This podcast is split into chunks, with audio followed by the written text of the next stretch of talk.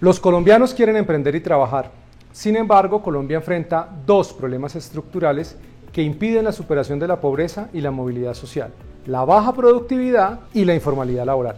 Sumado a los enormes obstáculos a la función empresarial a causa de las barreras tributarias, burocráticas y regulatorias, el mercado laboral ha sufrido a causa de políticas que se diseñan con buenas intenciones, pero sin considerar los efectos e impactos de largo plazo. Políticas marcadas por la influencia del dogmatismo ideológico de aquellos que se oponen a la propiedad privada, a la libre iniciativa, a la innovación y en general a las libertades económicas. La presión económica está obligando a las personas a buscar rápidamente una oportunidad laboral. Está muy complicado eh, conseguir empleo. ¿Cuánto tiempo tiene usted?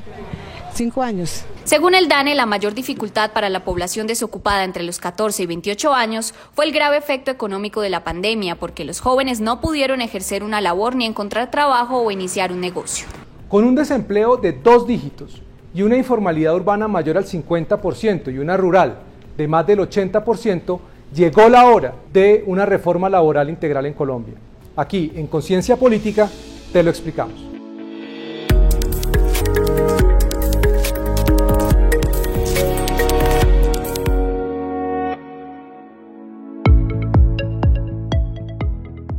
En Colombia la productividad laboral es baja, incluso en comparación con otros países de América Latina. Solo alcanza un tercio del nivel promedio de la OCDE. En 2019, una hora de trabajo generó en el país 31% del producto que generó en la OCDE.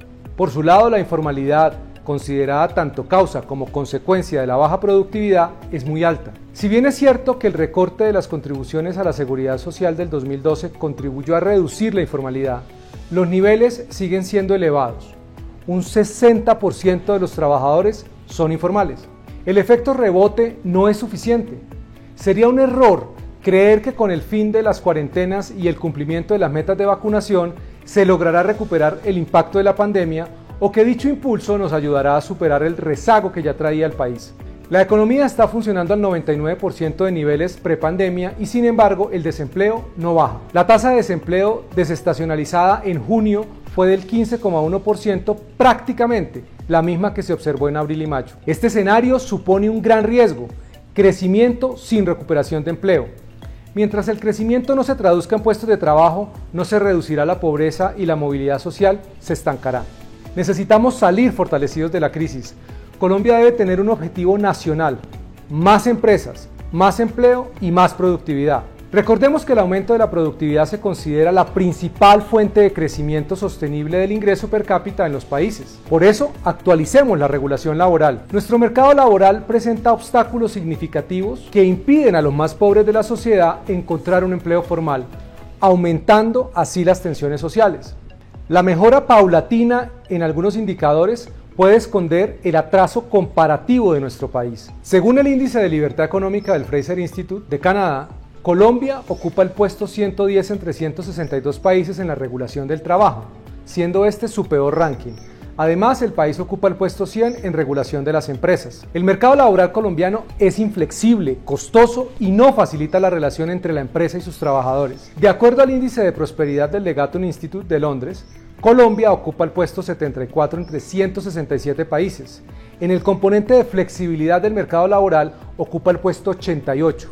En el subcomponente de flexibilidad en las prácticas de contratación el 133 y en el de flexibilidad en la determinación del salario el puesto 100. El futuro del trabajo ya empezó y Colombia sigue regulando el mercado laboral con normas de más de tres décadas. La inteligencia artificial, la economía digital, la automatización, la computación cuántica y una megatendencia marcada por las disrupciones tecnológicas llevarán una verdadera revolución de destrucción creativa sin precedentes en la humanidad. Desaparecerán millones de empleos al tiempo que se crearán millones de nuevos puestos de trabajo en sectores que hoy no existen. Esta realidad impone dos desafíos. Primero, por un lado, la formación para el trabajo de acuerdo a estas tendencias mundiales dejando de enseñar lo mismo con los mismos métodos para trabajos que en cinco años no van a existir o van a ser reemplazados por un robot. Necesitamos entender y desarrollar habilidades y competencias y actitudes que ya están siendo demandadas y que los sistemas educativos no están ofertando. Y por el otro lado, el entorno institucional y normativo que debe reformarse para adaptar la regulación laboral a las nuevas dinámicas del mercado del trabajo y las disrupciones tecnológicas. El país requiere que su capital humano pueda desarrollar y usar toda su creatividad, perceptibilidad social y diálogo, actitudes necesarias para ser más productivos en el actual contexto, respondiendo a las demandas de un mundo que avanza, cambia y se adapta. Como dice Deirdre McCloskey, economista e historiadora, los trabajos nunca son un problema. El gobierno los hace un problema cuando dificulta emplear a las personas. Y eso es lo que hacen medidas como el salario mínimo, o la interferencia en los contratos de trabajo, la zonificación industrial o las licencias. Por eso debemos construir una nueva oportunidad.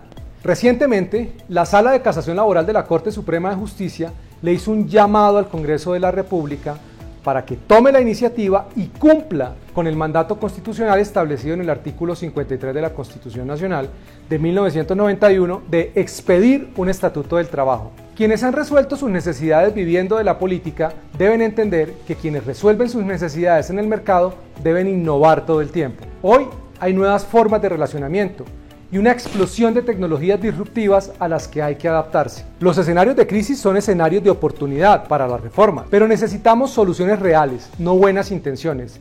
El desempleo afecta a los jóvenes y a las personas menos cualificadas, y ellos seguirán excluidos si las normas impiden que las empresas puedan contratarlos o que puedan vincularse a la economía digital para obtener ingresos. Nos vemos el mes que viene con más Conciencia Política.